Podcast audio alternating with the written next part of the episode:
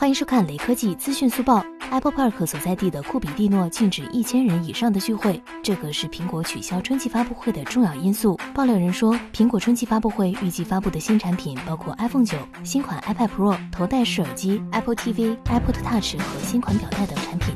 使劲吹，怎么可能有这么多产品发布？苹果不仅是取消了春季发布会，由于零部件供应商不同程度的缺货，iPhone 十二可能要推迟到十月发布。iPhone 十二就先不说了，小雷更期待苹果会在三月份通过自家官网更新部分产品，比如 iPhone 九。